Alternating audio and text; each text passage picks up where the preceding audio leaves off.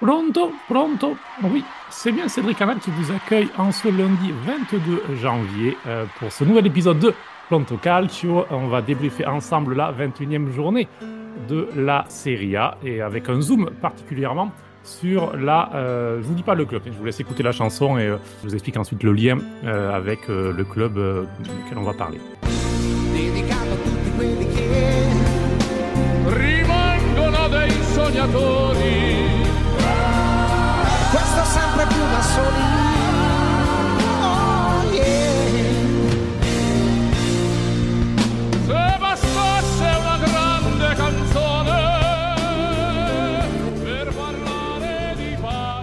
Alors, notre générique du jour, c'est Sebastace una canzone, chanson euh, d'Eros Ramazzotti.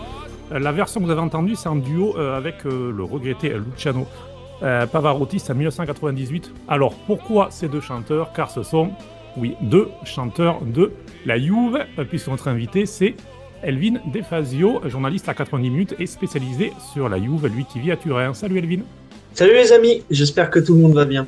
Ça va pas mal. Avant de te demander si euh, tu aimes bien Eros Ramazzotti, je vais faire le tour de table pour présenter notre équipe du jour avec Antoine Aguelo. Salut Antoine. Salut. Avec Raphaël Gauthier. Salut Raph. Salut à tous. Et avec Nicolas Wegner. Salut Nicolas. Ciao à tutti. Bon, vous allez tous bien? Ça va. On peut aller mieux. Bon, on va, on va essayer en tout cas de dégayer ce lundi matin euh, tous ensemble. Et donc en parlant de, de la Juve, je vous le disais avec Elvin qui, euh, qui a la gentillesse d'être notre invité en ce lundi matin. Pourquoi la Juve? Car euh, eh bien, euh, le club turinois est en tête de la Serie A ce matin. Alors l'Inter n'a pas joué, donc forcément c'était un petit peu plus facile pour passer devant, forcément, on aura l'occasion d'intervenir. L'Inter qui joue ce lundi soir en finale de la Super Coupe euh, d'Italie contre le Napoli. Premier titre de la saison italienne, donc qui se jouera à Riyad. On aura peut-être l'occasion d'y revenir un petit peu plus tard. En tout cas, aujourd'hui euh, sur la Juve. Alors, Elvin, on va commencer par euh, l'actualité chaude, ce match. Euh, succès 3 à 0 à Lecce hier soir, qui permet donc aux Turinois eh bien, de prendre la tête, en tout cas provisoirement, puisque l'Inter jouera son match en retard, il faut le rappeler, le 28 février contre l'Atalanta. Succès, on va dire, plutôt logique, avec une Juve. J'ai eu l'impression de voir un petit peu la photocopie de pas mal de matchs de ces dernières semaines, avec une Juve qui concède peu, qui euh, arrive euh, eh bien voilà, à faire la différence euh, avec Vlahovic, qui est en forme, puisque je crois que c'est son cinquième but déjà en 2024, euh, ce qui en fait de lui le, le meilleur buteur des cinq meilleurs championnats européens sur l'année 2024.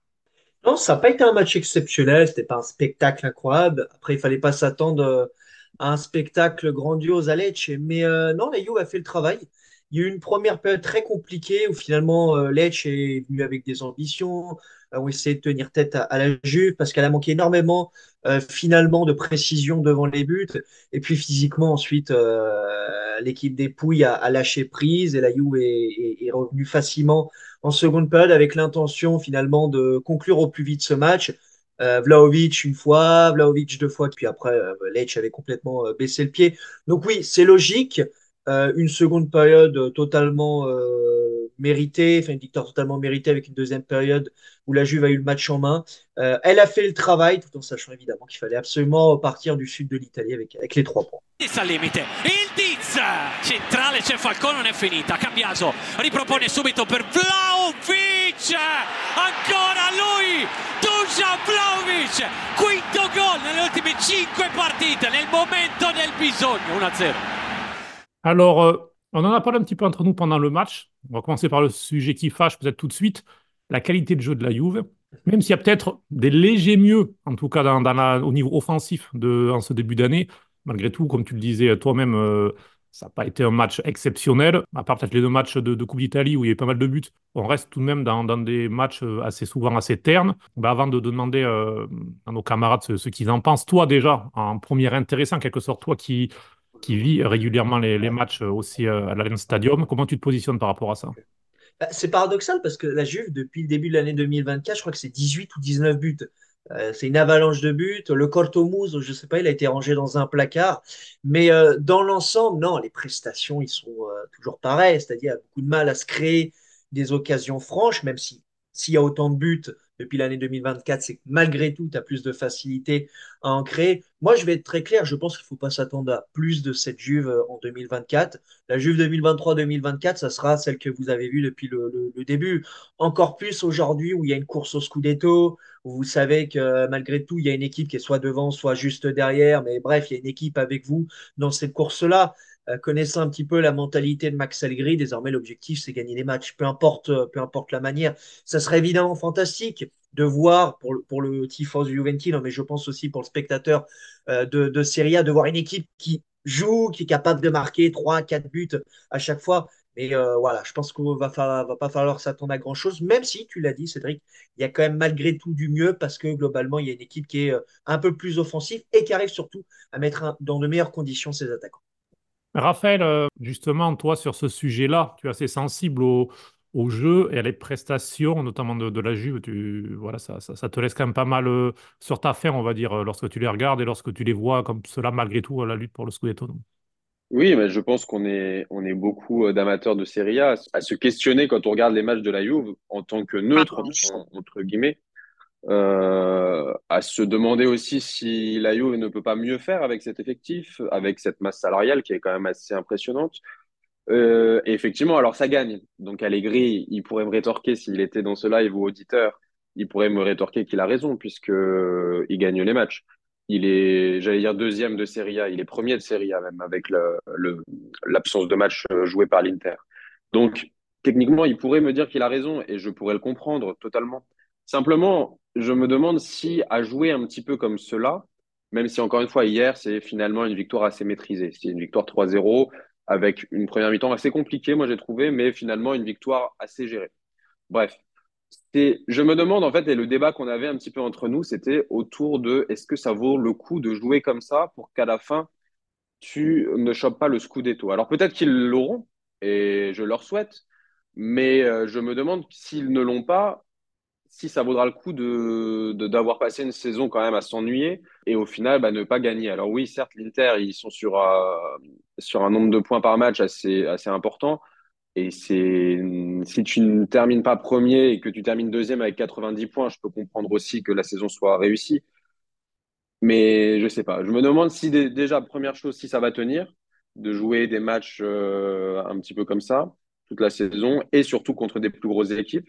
Et deuxièmement, je me demande si la Juve termine une saison sans titre, parce que c'est largement le possible, même si en Copa, ils sont favoris maintenant. Est-ce que ça aura valu le coup, entre guillemets, de, ne pas bien jouer, de s'emmerder pour euh, au final ne prendre aucun titre? Mais bon, ça, on n'est pas devin et on on peut pas le décider maintenant. Ouais, Elvin, d'ailleurs, justement là-dessus, parce que ce qui est intéressant, c'est que quand même, je regardais euh, ce matin, c'est le cinquième meilleur départ de l'histoire de la Juve, après euh, 21 journées. On va rentrer le total de points. Euh, le record, euh, c'est 2018-2019, c'est la Juve, avec, euh, avec 59 points, le record historique de Serie A. Par exemple, la saison passée, le, Napoli, c'était euh, c'était 56 points. Et puis, on se rappelle surtout de 2017-2018. On peut faire quand même un petit lien, puisqu'à l'époque, le Napoli avec 54 points et la Juve avait 53 points à cette époque-là, après 21 journées. Donc, on en retrouve un petit peu cette tendance-là. Mais sur ce côté-là, est-ce que tu as peur, en quelque sorte, d'avoir une Juve qui finisse euh, sans rien ou à minima seulement la Coupe d'Italie en, jouant comme ça ou pas? Bah, C'est possible. Euh, Raphaël l'a très bien dit. Moi, je suis totalement d'accord avec sa ligne de lecture. En Copa, t'es favori, etc. Mais t'es jamais à l'abri. En Serie A, malgré tout, momentanément, l'Inter peut quand même, enfin, l'Inter peut être devant. Donc, à l'heure actuelle, t'es euh, momentanément en première. Donc, il y a ce risque-là. Et dans la globalité, aujourd'hui, si tu veux être compétitif en Europe, et c'est pas moi qui le dis, hein, c'est juste la réalité, il faut savoir jouer un football attractif. Là, ça va parce que cette Juve-là joue, joue seulement la Serie A donc a fini un match et le lendemain, elle peut déjà se focaliser sur le prochain match de Serie A. L'Inter, elle joue un match de Serie A, elle va se focaliser soit sur la Supercopa, soit sur la Champions. Donc déjà, il y a une vision totalement différente. Et forcément qu'il faut aller peut-être réfléchir sur le long terme. Cette Juve-là, dans une saison où elle a peut-être plus de compétition, bah, très certainement qu'elle est jamais première avec un tel jeu, parce que euh, derrière, euh, il y a plus de fatigue, etc. etc. Donc peut-être que ça va suffire pour cette saison, parce que tu n'as qu'une seule compétition. Mais honnêtement, au vu de l'attractivité de cette équipe de l'Inter qui crée beaucoup plus d'occasions, qui est largement meilleure devant le but, qui est euh, beaucoup plus séduisante, qui a beaucoup plus de facilité, surtout être dangereuse offensivement, tu te dis quand même, c'est quand même compliqué si l'Inter ne gagne pas ce, ce championnat-là. Donc, euh, moi, je suis totalement d'accord avec Raphaël. Il va falloir quand même être un peu plus attractif. Aussi sur le long terme, parce qu'aujourd'hui, tu peux voir certaines limites, parfois face à des équipes plus faibles qui sont bien regroupées, notamment face au Genoa où tu perds deux points euh, bêtement. Fort heureusement, pour le moment, face aux équipes euh, du haut tableau, la Juve a perdu, euh, n'a perdu aucun match. Il a fait match nul face à l'Inter, match nul face à l'Atalanta, sinon que des victoires. Mais au bout d'un moment, on va voir si lors de la deuxième partie de saison, ça va pas être une limite. Et puis, il y aura, on y reviendra tout à l'heure, mais il y aura bien sûr le 4 février, ce match très important euh, à San Siro. Antoine, on va glisser doucement vers le sujet euh, Massimiliano Allegri, puisque là, ben, déjà, on parle de jeu. On a déjà commencé avec euh, Raphaël, avec la qualité de jeu. Euh, ben, Massimiliano Allegri, c'est sa troisième saison, il faut il le rappeler depuis son retour déjà. On a peut-être l'impression que c'est sa première vraie saison, en quelque sorte. Euh, mais toi, qu'est-ce que tu en penses de, de, ces, de, de, voilà, de, de comment il fait jouer son équipe, et peut-être au-delà, le personnage, Allegri? Moi, je suis toujours un petit peu, ça fait toujours un petit peu rigoler, moi, toute, ces, tout- toute la, toute la, comment dire, les moralisateurs du beau jeu du football. Ouais, il devrait faire ça, il devrait faire comme ça, et patati et patata. Moi, je me réfère au fait. Deuxième de Serie A, deuxième derrière l'Inter avec le match en plus, si on enlève le match.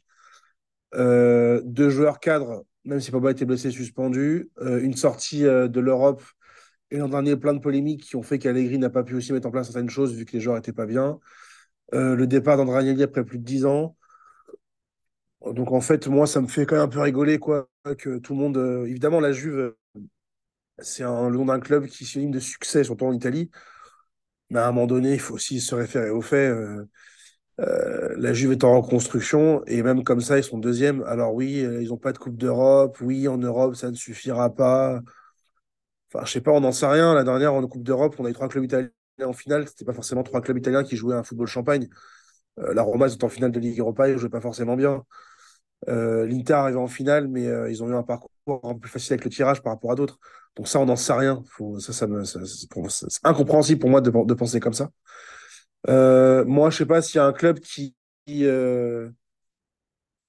deuxième comme ça et qui prend aussi peu de buts. Après, c'est, on a chacun notre vision de la beauté du football. Moi, personnellement, euh, c'est, un peu trop simpliste de juste dire que Allegri met le bus devant la défense, enfin devant, les cages. Euh, Il y a une vraie euh, intelligence tactique défensive de la Juve avec des joueurs qui, excusez-moi, sont des joueurs qui sont même pas issus de grands clubs. Gatti, il joue en Série B il y a encore deux ans à Frosinone. Rogani qui a joué huit matchs, ça faisait quatre ans qu'il était au placard. Enfin, Danilo à la base, c'est même pas un central et il a été longtemps blessé.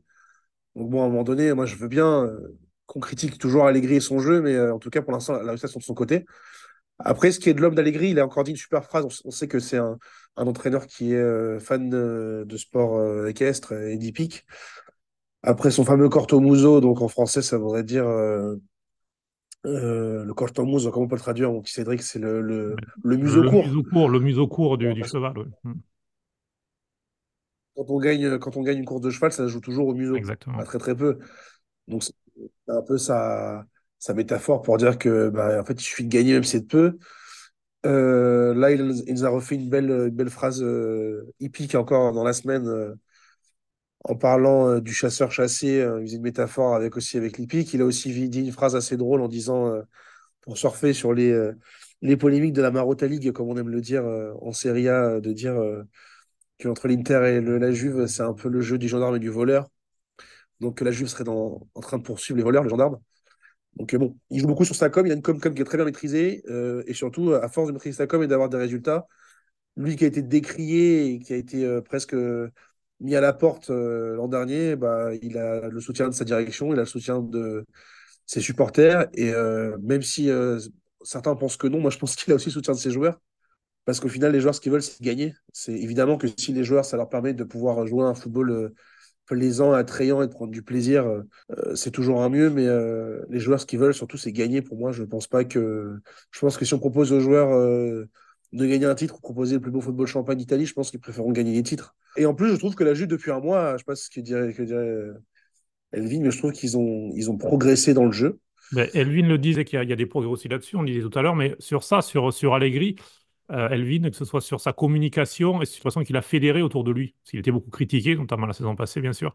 Et en début de saison, on a l'impression qu'il a réussi à un petit peu renverser la situation. contrairement aux années précédentes, tu as un groupe autour de lui et ça se ressent clairement. Tout le monde navigue dans le, dans le même sens. Euh, il a, il a son groupe en main. C'est la première fois depuis son arrivée qu'il a son groupe en main. Les matchs, il les maîtrise euh, quasiment tous. D'un point de vue défensif, les matchs, ils sont très très bien maîtrisés. Alors, ouais, t'as pas des manchots derrière, c'est quand même des défenseurs comme Bremer, Gatti, si tu veux, etc. Donc des défenseurs qui avaient déjà une certaine expérience pour certains, aussi Danilo. Mais tu as malgré tout une certaine maîtrise, même quand tu souffres. Il y a eu cette intelligence tactique de souffrir euh, tout en restant compétitif dans le même match.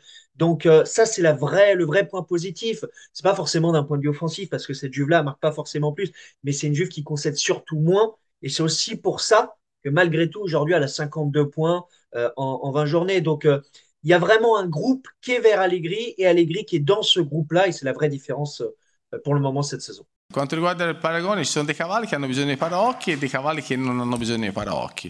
E La differenza è che ci sono dei cavalli, quelli che li mettono paraocchi perché quando gli arrivano cavalli vicino gli dà fastidio e quindi magari o frenano o, o- e allora li mettono paraocchi perché così almeno eh, guardano solo davanti. E quindi dip- eh, dipende, bisogna vedere, lì bisogna essere, bisogna- sa ancora.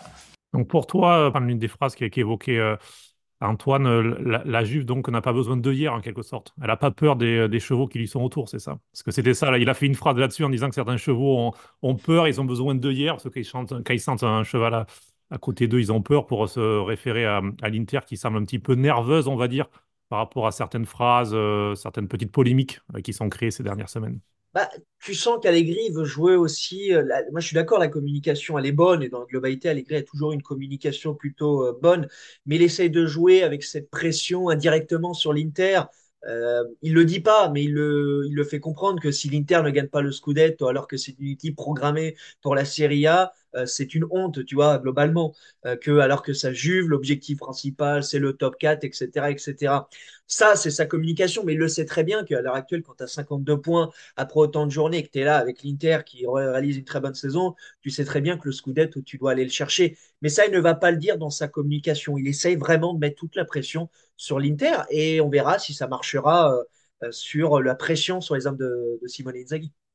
Euh, D'ailleurs, hier soir, encore en conférence de presse, il, continue à dire on a 19 points d'avance sur la cinquième place. C'est vrai que ça devient un petit peu ridicule quasiment. euh, on dit, bon, voilà, 19 points d'avance. Enfin, voilà, on sait qu'il ne se passera rien. La qualification pour la prochaine des Champions est quasiment déjà assurée. Donc, euh, Nicolas, on parlait de pas mal de joueurs. C'est vrai qu'on bon, Gatti, c'est plus tout à fait un jeune. Puis bon, il n'est pas issu de, de, la Juve. D'ailleurs, ce qui est intéressant, sûrement Elvin le, le signalera, mais qu'au-delà du centre de formation, c'est surtout la, la post-formation qui marche très très bien à la Juve. On recrute pas mal de, de joueurs qui sont déjà partis formés à 18-19 ans. 20 ans, des, des choses comme ça. Mais voilà, on voit pas mal de jeunes qui sont en train d'émerger depuis la saison passée, hein, avec pas mal de joueurs qui avaient. Il y a eu pas mal de blessés. Allegri fait appel aux jeunes. Euh, mais voilà, qu'est-ce que tu penses de, ces jeunes qui jouent à la Juve ou même qui ont été envoyés en prêt euh, dans d'autres clubs? Ouais, l'année dernière, comme tu le dis, ça a été plutôt contraint et forcé euh, du fait de, des grands nombres de blessures des joueurs cadres et du coup, il a fait émerger euh, des jeunes comme euh, Ealing Junior qui, gagne plus de temps de jeu euh, cette année puisqu'il est déjà à 20 matchs, le jeune ailier anglais de 20 ans. Euh, il y a plusieurs joueurs qui ont, émergé et qui, faut, et qui font partie du, du 11 comme euh, Cambiaso qui a la particularité de pouvoir jouer sur euh, les deux côtés de la défense, qui a déjà 17 matchs. Le jeune Miretti, euh, 20 ans, 14 matchs. On a aussi en attaque le jeune turc Yildiz euh, de 18 ans qui cumule déjà 10 matchs. On n'oublie pas Fadjol qui est suspendu pour l'instant pour l'affaire des, des paris où tout le monde est au courant.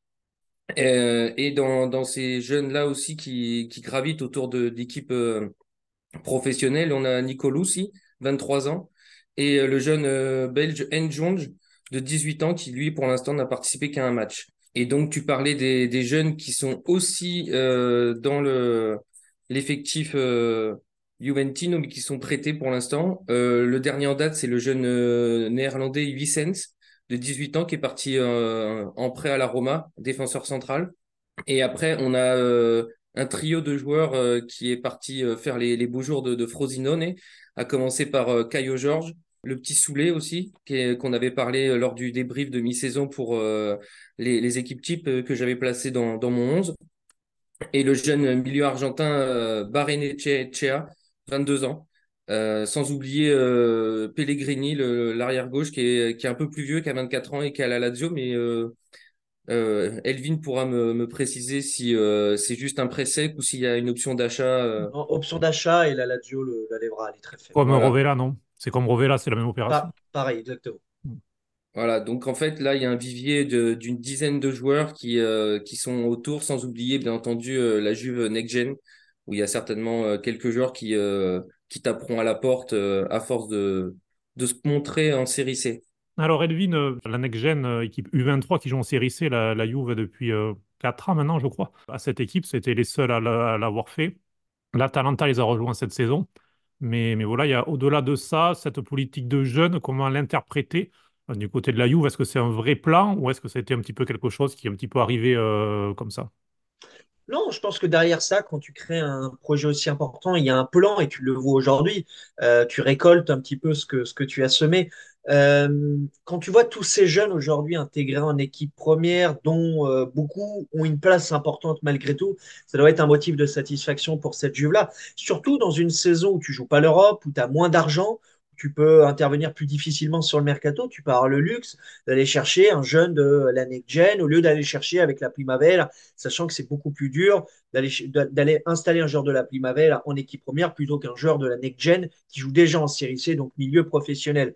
C'est incroyable pour la Juve de pouvoir se dire que Kenal Ildiz aujourd'hui, bon certes il vient de la post-formation, mais il est arrivé de la Next Gen. Et aujourd'hui, euh, la Juve peut pas faire sans Kenal Ildiz, il est indispensable dans, cette équipe.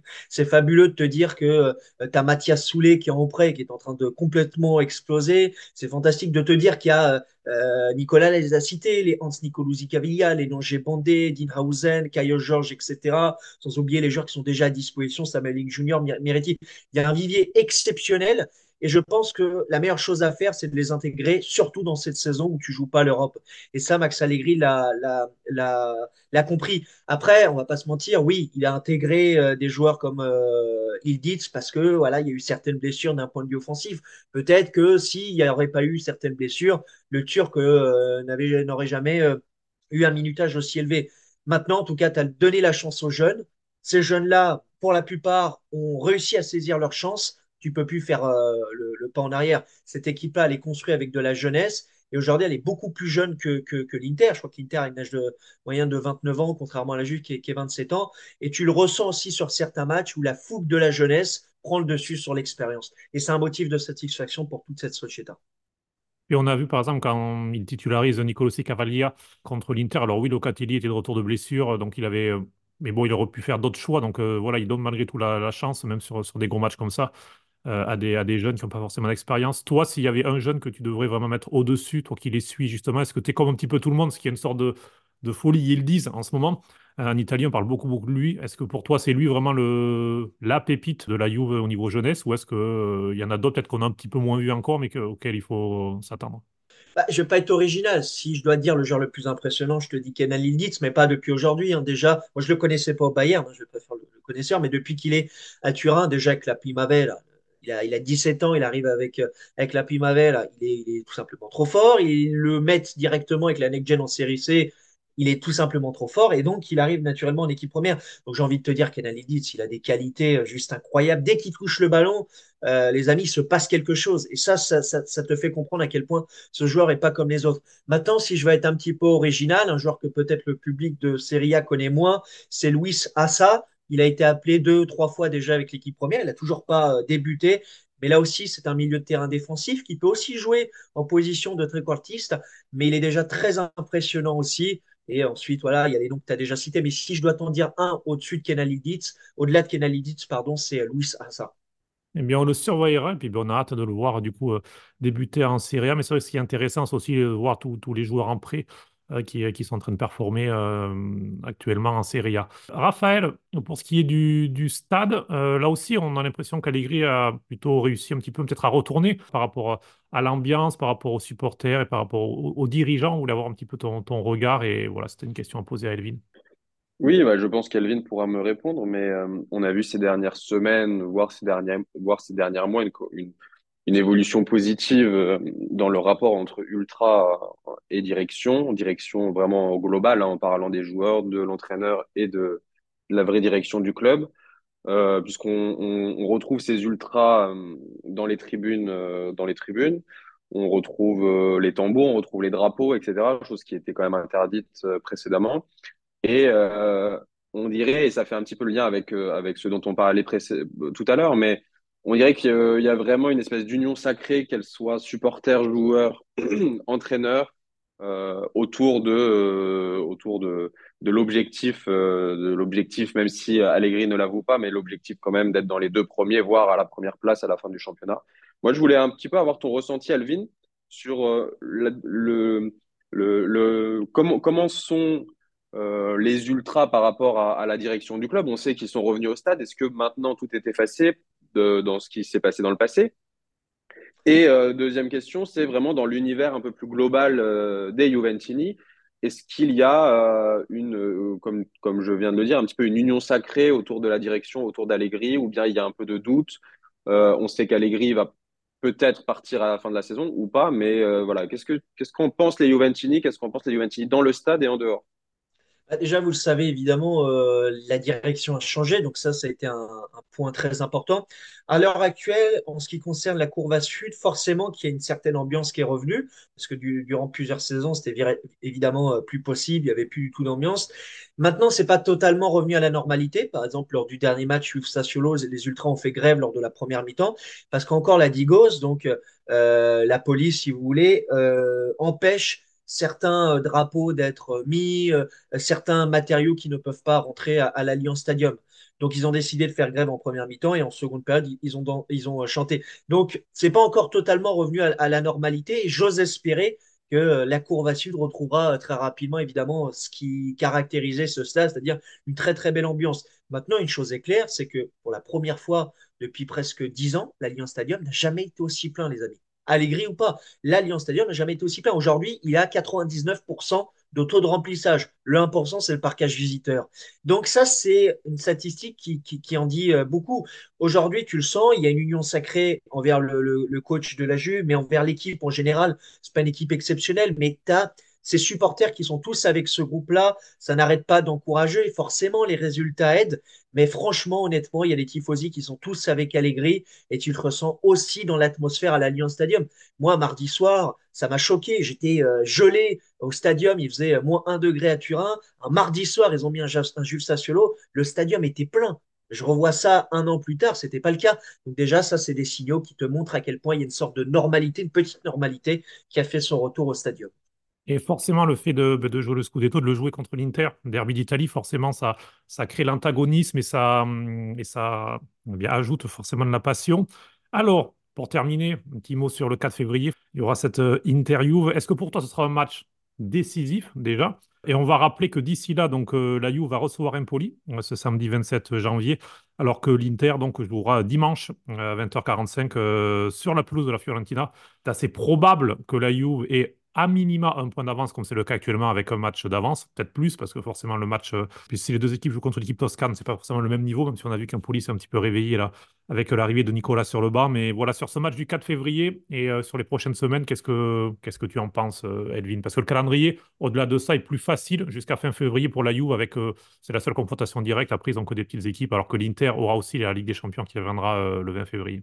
Je ne pense pas que ce match-là soit décisif. En revanche, le calendrier de l'Inter pour le mois de février, pour moi, il est décisif sur euh, la suite de la saison des Interistes. Comme tu l'as dit, il y a un déséquilibre hein, impressionnant dans le deux calendriers. Forcément, la Juve jouera ensuite les confrontations directes plus tard. Mais si l'Inter arrive à remporter toutes ces confrontations directes, selon moi, l'Inter foncera vers le, Scudetto. Si l'Inter euh, n'arrive pas à enchaîner, parce qu'elle a un calendrier entre la Supercopa, la, euh, la Serie A et la Champions, parce qu'on n'oublie pas la double confrontation face à l'Atlético, si elle n'arrive pas à enchaîner, il y a de très bonnes chances que la Juve, derrière, prenne même un avantage mental et que derrière, elle fonce vers le, Scudetto. Donc, je vais te dire que ce match, le 4 février au Mezzel, n'est pas décisif. En revanche, le calendrier du mois de février pour les deux équipes, et en revanche, surtout pour l'Inter, en dira euh, énormément parce que, ouais, clairement, la Juve n'a pas le droit à l'erreur. Elle n'a qu'une seule confrontation directe. Ensuite, c'est des, c'est des matchs que tu dois absolument, absolument gagner. Et tu l'as bien dit, face à Empoli, la victoire est tout simplement obligatoire pour arriver avec au minimum un point d'avance et pourquoi pas quatre points parce qu'on sait que c'est jamais simple. L'Inter a toujours du mal euh, au Franchi face à la Fiorentina. C'est jamais un match facile. Les Turinois qui joueront ensuite Udinese, Vérone et Frosinone. Ensuite, il y aura le, Napoli début mars qui marquera un petit changement de calendrier un peu plus difficile, alors que, que l'Inter, effectivement, il y aura, il y aura des matchs contre la Roma aussi, euh, il y aura l'Atalanta, il y aura, enfin voilà, ce sera beaucoup plus euh, compliqué. Ben, on verra, je suis assez d'accord avec toi là-dessus. C'est, plus l'Inter, je pense, qui joue sa saison euh, d'ici fin février que, que la Juve. On aura l'occasion d'y revenir. Un dernier petit mot, Elvin, puisque l'événement du week-end, c'était aussi malheureusement ce qui s'est passé à Udine, dans le Frioul, lors de Udinese-Milan, avec ces cris racistes de quelques supporters on peut même pas les appeler supporters, euh, en tout cas de quelques personnes qui étaient, qui étaient au stade, euh, envers euh, Mike Maignan. Euh, Ça a logiquement fait polémique, ça a beaucoup fait parler aussi bien en Italie qu'en France et même ailleurs. Il y a de- nombreux pays. Je voyais la presse australienne, par exemple, même hier, qui en parlait énormément. Donc euh, voilà, toi, ton, ton regard sur ce qui s'est passé envers, envers Mike Maignan et plus globalement en Italie, puisque c'est pas un fait isolé. Euh, voilà, on ne va pas taper que sur un club, bien sûr. Euh, il y a des petits euh, dérapages comme cela ici ou là par moment. Donc euh, voilà, qu'est-ce que tu en penses? Bah, évidemment, total soutien à Mike Maignan, et encore une fois, ça démontre qu'il y a des imbéciles dans les stades. Moi, j'ai envie de dire la chose la plus euh, importante à faire et la plus urgente, c'est identifier ces imbéciles et les exclure à vie du stade. Voilà. Base du discours, ces gens-là ne doivent plus rentrer dans un stade. Euh, forcément que tous les stades ne sont pas modernes en Italie, donc il n'y a pas forcément la même capacité de retrouver les individus. Maintenant, en l'occurrence, la Dacia Arena, c'est un stade très moderne. Euh, si tu as envie de retrouver ces imbéciles, tu les retrouves en trois minutes. Voilà, avec les caméras de surveillance. Il me semble que la Juve l'avait fait, euh, fait avec euh, Lukaku. Elle avait très très rapidement pris les mesures. Donc au bout d'un moment, si les instances, les clubs, euh, toutes ces, ces, ces, ces parties importantes ne prennent pas les mesures nécessaires, comment tu vas avancer Je veux dire, c'est aussi à eux, au bout d'un moment, euh, de prendre des décisions claires et nettes, de se dire aujourd'hui, on, veut stopper ça, parce que les campagnes sur les réseaux sociaux, ça va deux minutes. Je veux dire, euh, voilà, tu postes un truc, tout le monde peut le faire. Donc il faut agir et euh, pour que ces épisodes ne, ne, ne reviennent plus dans, dans, des stades. Parce qu'aujourd'hui, c'est plus possible en Italie de revoir ce type d'affaires-là. Et en plus, ça joue sur notre championnat. Aujourd'hui, un mec qui ne regarde pas la Serie A va se dire, mais moi, ça m'intéresse pas de regarder la Serie A parce que regardez ce qui se passe encore et encore. Donc euh, voilà, prendre des décisions fermes afin que ces imbéciles ne rentrent plus dans des, dans des stades en Italie. Tu as complètement raison là-dessus, Elvin. Ben, on va te remercier et puis nous, on va continuer notre débrief de cette 21e journée de Serie A. Elvin euh, Defazio, journaliste à 90 minutes, euh, que vous pouvez bien sûr retrouver sur les réseaux sociaux et aussi sur, ben, sur euh, la chaîne L'équipe ou l'équipe live lors de, des matchs de, de Coupe d'Italie. Donc, euh, donc voilà, n'hésitez pas à le suivre. On partagera bien sûr euh, tes réseaux sociaux sur nos réseaux et sur, et sur nos liens également. Merci beaucoup, Elvin. Merci à vous, les gars. Bonne journée. Merci Bonne journée, Elvin. Sentenditore d'ippica. Eh? Allora, ah, bravo. Allora, ne, nelle corse cavalli basta mettere il musetto davanti. Non c'è bisogno di vincere di, di 100. Musetto davanti. Il muso. Fotografia, corto muso. Semplice. Et puis nous, messieurs, ben, on va continuer. Bon, on va continuer, on a terminé avec Elvin euh, sur le match entre l'Udinese et Milan. Un petit mot là-dessus aussi. On va faire très vite parce que forcément, il n'y a pas grand-chose à ajouter. Je trouve qu'Elvin a euh, a été pertinent euh, sur ce qu'il a dit. C'est vrai que la digos, plutôt que parfois faire la guerre pour un drapeau ou, euh, ou, un truc comme ça, ferait peut-être un petit peu mieux de se concentrer pour rechercher les, les, racistes et les, et les personnes violentes dans les stades. Nicolas, toi qui es, toi qui es frioulant, ça t'a forcément marqué, j'imagine, euh, cet événement qui a eu lieu euh, à Oudine ce, ce, samedi soir. Oui, effectivement, c'est une honte de la part des personnes euh, qui ont proféré ces cris contre euh, Mike Maignan. On a tout de suite réagi avec euh, les comptes Pronto Calcio pour apporter notre soutien aux gardiens milanais. Apparemment, j'ai vu via la Repubblica et Guillaume MP que euh, la, police travaillait sur les images pour identifier les gens, que Mike Maignan avait déjà reconnu un, individu avec, euh, un enfant euh, qui avait proféré ses cris. On parle de une à quatre personnes, apparemment, d'après le, quotidien italien en tout cas. Et je suis entièrement d'accord avec, avec Elvin, c'est faut identifier et en plus le, le, le Blue Energy Stadium, puisque maintenant c'est le nouveau sponsor du, du stade euh, est, est, un stade ultra moderne, donc ça doit être quand même euh, assez, euh, assez facile de pouvoir retrouver euh, ces gens-là et de les bannir à vie de stade. Euh, je pense qu'il il faut en passer par là pour que ça ne se reproduise pas, même si j'ai des doutes sur, sur le fait que ça n'arrive plus en Italie actuellement, étant donné l'ambiance générale et le fait que ça soit quand même bien, bien ancré dans les mentalités depuis plusieurs décennies.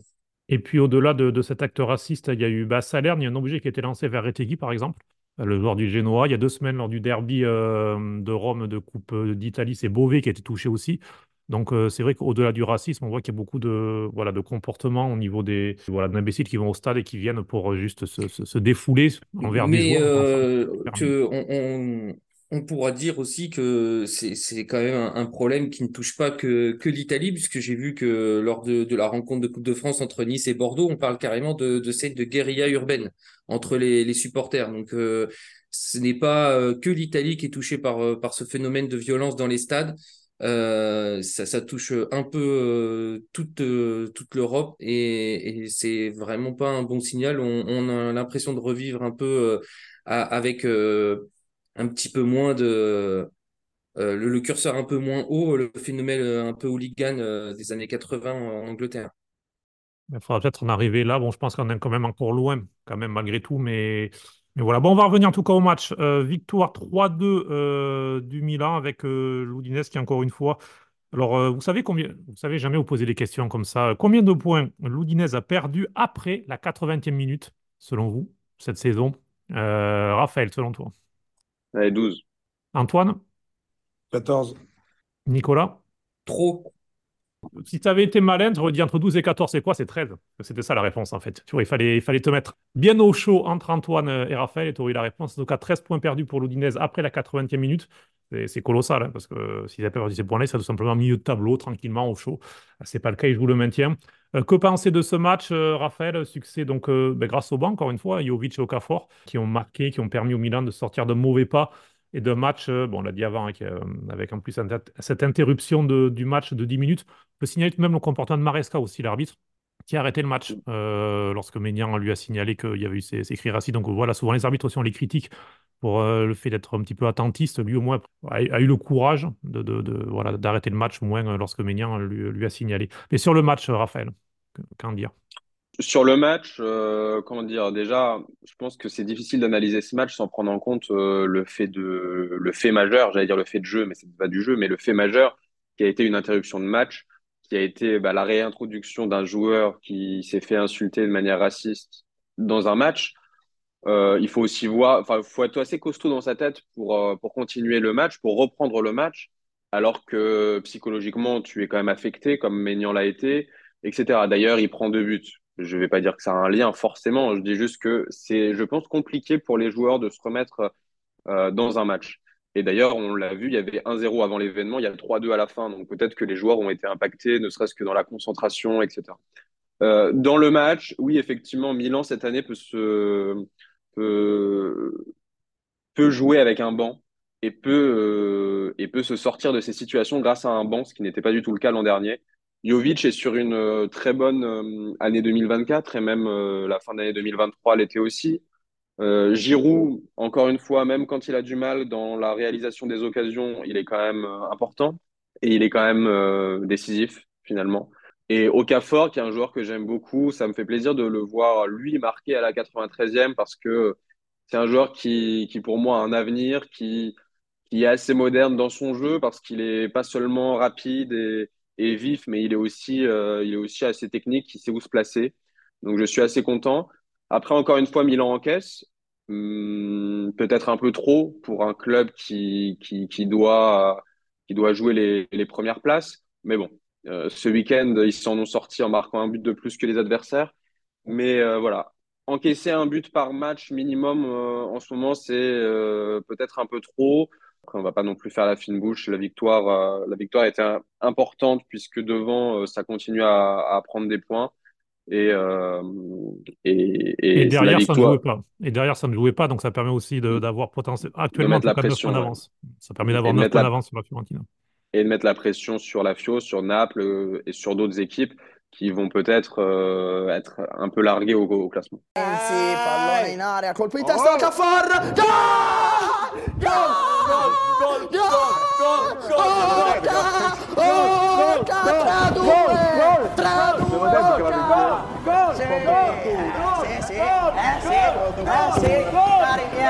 cari miei, ci siamo, ci siamo, caro mio, è andata male, è andata male a sto giro. Caro mio. Caro mio.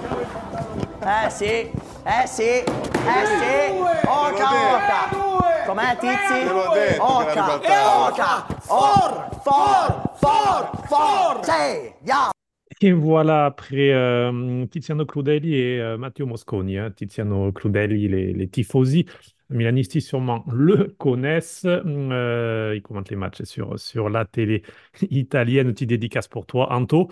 Alors, euh, Antoine, on va parler de la seule équipe qui a joué justement dans, dans ce, cette sorte de peloton de, poursuivants, puisque entre la Fiorentina 4e et le Napoli 9e, eh bien, il n'y a que 3 points. C'est la Roma qui réintègre ce groupe en s'étant imposé de 1, la première de Daniele De Rossi, parce que bien si vous avez euh, suivi l'actualité cette semaine, d'ailleurs, il y a un mini podcast de la part de, de Gilbert Simonuti sur le sujet. José Mourinho a été écarté.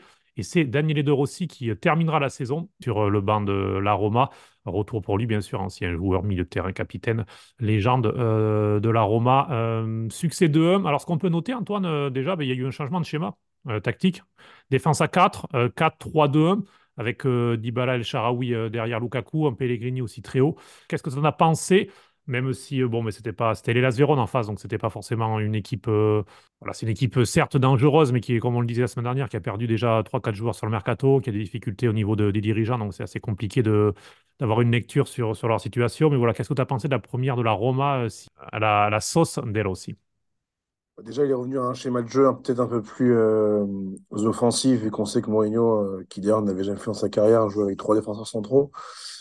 Euh, il a amené, je pense, du punch euh, au niveau euh, mental à l'équipe. C'était c'est compliqué de passer derrière Mourinho. En plus, euh, c'était assez paradoxal parce que les dirigeants l'ont foutu dehors, notre ami Mourinho, selon moi pour des raisons justifiées, mais les supporters étaient toujours derrière lui. D'ailleurs, il y a eu beaucoup de, dans les courvées pendant le match, beaucoup de messages de soutien à Mourinho et à son départ de Trigoria. Les supporters le, le célébraient. Donc c'était un peu paradoxal parce que De Rossi, qui quand même, je pense, derrière Totti et Bruno Conti, peut-être la troisième plus grande légende de la Roma. Finalement, il a été, euh, finalement, le départ de Mourinho a un peu éclipsé son arrivée. De Rossi, il a peu d'expérience en tant qu'entraîneur. Il a entraîné un peu la Spal en Série B. Il arrive un peu comme un pompier. Il s'est mis à disposition de l'équipe. Il a un contrat de six mois, donc euh, jusqu'à la fin de saison, à voir s'ils le prolongeront. Là, c'était une victoire. Il fallait, gagner ce match-là. Quand tu as dit un adversaire qui sûrement sera relégué, qui est dans une tourmente euh, assez compliquée au niveau de, ses, de son dirigeant. C'était un peu bizarre pour la Roma parce qu'ils ont marqué assez vite les deux buts. Ils menaient 2-0. Euh, il a remis aussi un peu au cœur du jeu euh, les hommes clés, c'est-à-dire Pellegrini, euh, euh, El Sharawi et Dybala jouaient, n'étaient pas blessés pour une fois. C'était pas mal, mais on sentait que ça manquait d'automatisme. Je pense que le changement de schéma, ça les a vraiment brusqués. Et, et en fait, à la fin du, enfin, les 21 buts, on, on, on aurait dit que la Roma en fait ne savait pas quoi faire du ballon. C'était un peu particulier comme match, mais bon, il faut retenir la victoire et je pense que que De Rossi va, va, donner un peu de confiance à cette équipe parce que je pense que l'effectif de la Roma n'est pas à sa place. La place de la Roma, c'est pas 8e ou 9e, c'est plutôt dans les 5 premiers, je pense. Mais dans le contenu du match, c'était un peu moyen. Voilà, c'est une victoire de transition, j'ai envie de dire. Et, et comme tu le sais, toi aussi qui es interiste, c'est toujours compliqué de passer derrière Mourinho. C'est tr- très, très compliqué. Et C'est, oui, c'est très très compliqué, euh, même en cours de saison. C'est pour ça que le choix de De Rossi sont aussi bon par rapport à ça. Euh, tu le disais, euh, c'est vrai qu'il y a une première mi-temps de, la Roma qui était plutôt bonne. La deuxième, c'était catastrophique. Un penalty raté par les Las Vérone, euh, notamment aussi. Donc voilà, ça a vraiment été, en tout cas, les trois points pris, ce qui était le plus important pour, pour se relancer. Et donc là, la Roma, désormais, qui a la Salernitana à jouer, donc puis Cagliari et l'Inter. Donc voilà, ça va être le calendrier à venir pour euh, les Romanisti avec le retour aussi de l'Europa League et le Feyenoord à la mi-février. Qu'ajouter sur ce week-end, on l'a évoqué rapidement euh, tout à l'heure, mais le Génois qui a battu 2 à la Salernitana avec des buts de Retegui, ça faisait 4 mois que l'international italien n'avait pas marqué. Bon, il a été blessé au milieu aussi, mais voilà, ça va lui faire du bien. Et puis le neuvième but de Gudmundsson aussi, euh, qui permet donc aux Génois de s'imposer. La Salernitana toujours plus compliqué. Euh, Nicolas, selon toi, condamné la Salernitana déjà ou tu penses qu'ils peuvent encore s'en sortir? Ah ouais, non, je pense que c'est c'est vraiment compliqué. En tout cas, euh, si euh, s'ils s'en sortent, ça sera un petit miracle. Je pense qu'ils ont quand même déjà un, euh, un bon pied en série B et que l'année prochaine, Kiki pourra faire des, des podcasts sur, euh, sur l'ami Pipo s'il reste euh, là-bas en Calabre. C'est pas en Calabre d'ailleurs, euh, attention. C'est en campagne. Ah, c'est en Campanie, ouais. Désolé, je maîtrise pas bien le sud, hein, en bon frioulant. C'est le côté polentone qui, euh, qui, qui a rejailli. euh, on va, va falloir travailler un petit peu la géographie. Euh, Toscane, Empoli, l'autre fait du week-end, donc avec le succès 3-0. Nicolas est arrivé et en bon pompier, justement, il avait sauvé la Salernitana il y a deux saisons de cela. Comme cela, en arrivant dans une situation, dans une situation quasiment impossible, il avait réussi euh, à retourner la situation. Mais là, succès 3-0 contre Monza qui s'est complètement écroulé. Euh, ça faisait deux mois que l'Empoli n'avait pas gagné. Euh, C'était contre le Napoli le dernier succès, d'ailleurs. Et il faut remonter à fin septembre pour une victoire à domicile, sachant que là, il y a eu trois buts. Donc, pour Empoli, trois du même joueur. Quelqu'un veut le prononcer son nom? Parce que moi, j'ai du mal. Allez-y. Zurkowski? Zulkowski. Ah, Mieux, mieux, Anto. D'ailleurs, il a marqué les quatre derniers buts d'Empoli, donc euh, c'est Ah, Mais Anto, il est fort en accent. c'est vrai. J'ai une expérience avec la Pologne. Euh, je le dirai dans un autre podcast. Il ne sera pas consacré au foot. Bref, donc ça lui fait quatre buts pour lui, et euh, donc euh, l'Empoli, du coup, qui, euh, qui remonte un petit peu au euh, classement. Complimenti a chi viene al campo a criticare. Complimenti a chi non è vicino alla squadra. Pseudo tifosi, gente che vuole male al Siena. Gufi, state a casa. Euh, messieurs, on va passer au pronostic pour terminer ce podcast euh, sur cette 21e journée. La 21e journée, donc, qui se terminera, je vous le rappelle, parce qu'il n'y a eu que six matchs. D'ailleurs, on n'a pas évoqué quoi comme résultat pour vous dire également que ben, Frosinone a battu Cagliari euh, 3-1. On en a un petit peu parlé euh, à travers Soulé et Caio Georges qui ont marqué en plus de Mazzitelli pour euh, Frosinone. Et c'est Souleymana pour Cagliari qui a ouvert le score.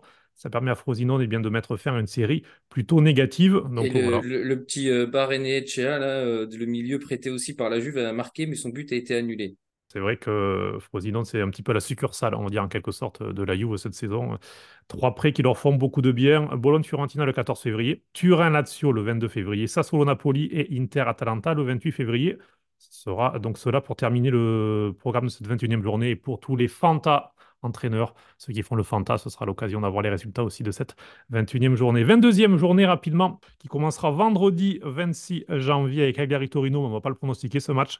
On va plutôt pronostiquer euh, Milan-Bologne qui se jouera samedi euh, 27 janvier à 20h45. Raphaël, Il faudrait 2-0, donc on va dire 2-0. Antoine, Ah, je pense que Milan va gagner 3-0. Nicolas? 1-1. Et puis moi, je vais dire pareil 2-0, je pense, pour euh, Milan. Ensuite, on va passer au match euh, entre dimanche 28 janvier 18h, Lazio-Napoli. Raphaël, Allez, victoire Lazio, 1-0. Antoine, Euh, non, je vois bien le Napoli gagner 2-0 après sa victoire en Super Coupe Saudi Arabia euh, ce soir. Nicolas? Euh, victoire de la Lazio 2-1. Et puis moi, je vais dire un partout.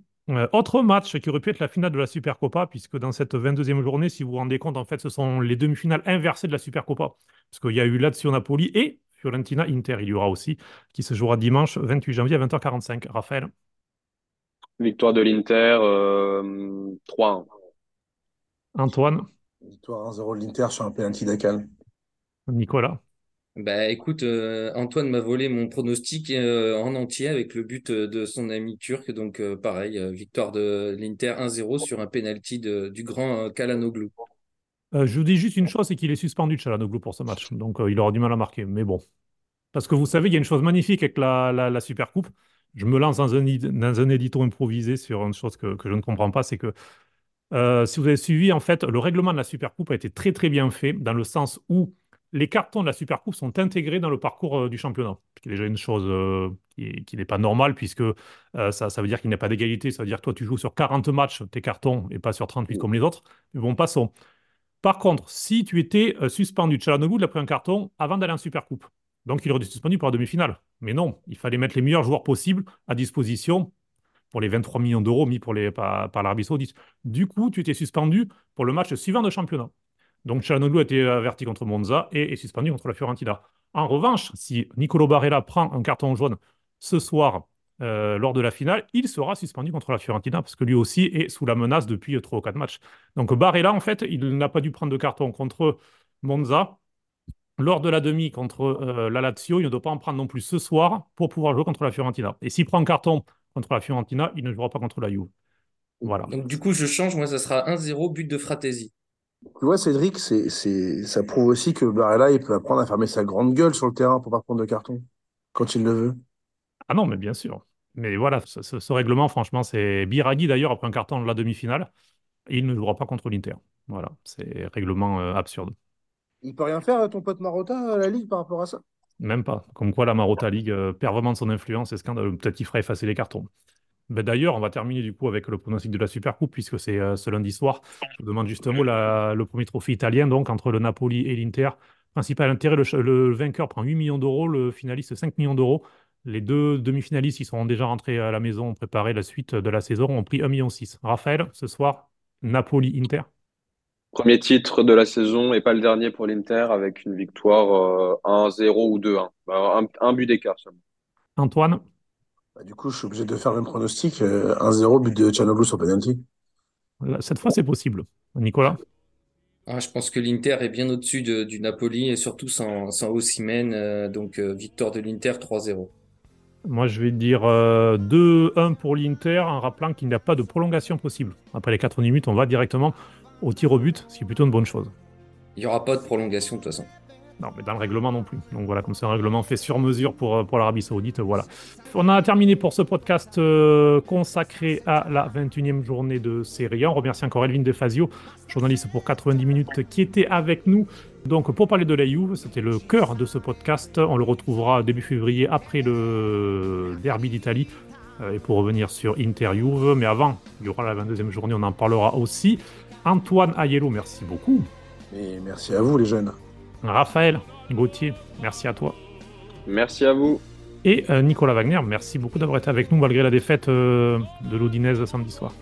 Ouais, c'était pas le principal euh, samedi, mais euh, ouais, pas de problème. Merci à, à tout le monde et encore un grand plaisir euh, de participer à ce podcast. Et puis podcast que vous pouvez retrouver sur toutes les plateformes bien sûr. Vous pouvez noter ce podcast, vous pouvez le partager, euh, comme je le dis régulièrement, mais à chaque fois qu'il y a des notes, surtout positives, ça nous permet euh, bien d'avoir plus de visibilité euh, sur les plateformes de podcast et donc d'être plus écouté. Donc voilà, n'hésitez pas à partager cet épisode. Nous on se quitte comme on a commencé avec le duo Pavarotti. Ramazzotti. Antoine, qu'est-ce que tu en penses de ces deux chanteurs d'ailleurs? Je te pose une question pour terminer. Pour la petite anecdote rapide à nos auditeurs, il faut savoir que quand mon père a fait son service militaire en Italie parce que c'était obligatoire, comme en France à l'époque, il l'a fait avec Ramazzotti qui à l'époque n'était pas, euh, n'était pas connu, c'était dans les années euh, 80, je crois que c'était en 82 je crois qu'il l'a fait. 80-82. Donc il a fait son service militaire avec Ramazzotti qui, euh, c'est pas une légende, fait bien 1m60. Et Pavarotti, euh, évidemment, un énorme euh, icône italienne, mais bon, ils ont un défaut tous les deux, en dehors des femmes, c'est d'aimer la Juventus, mais bon, écoute, on fait avec. On les admire quand même. Allez. Voilà, et belle anecdote, effectivement la carrière de Ramazzotti a commencé en 84 au festival de San Remo, il a gagné le festival de San Remo jeune en 84. Et, euh, et donc euh, voilà, il en a 40 ans de carrière, Eros Ramazzotti, là on se quitte avec C'est Bastas una canzone, s'il suffisait d'une chanson pour euh, traduire, qui était en duo tous les deux en 1998. Euh, il me reste à vous souhaiter une très très bonne semaine et on se retrouve rapidement pour d'autres aventures sur Pronto Calcio. Ciao ciao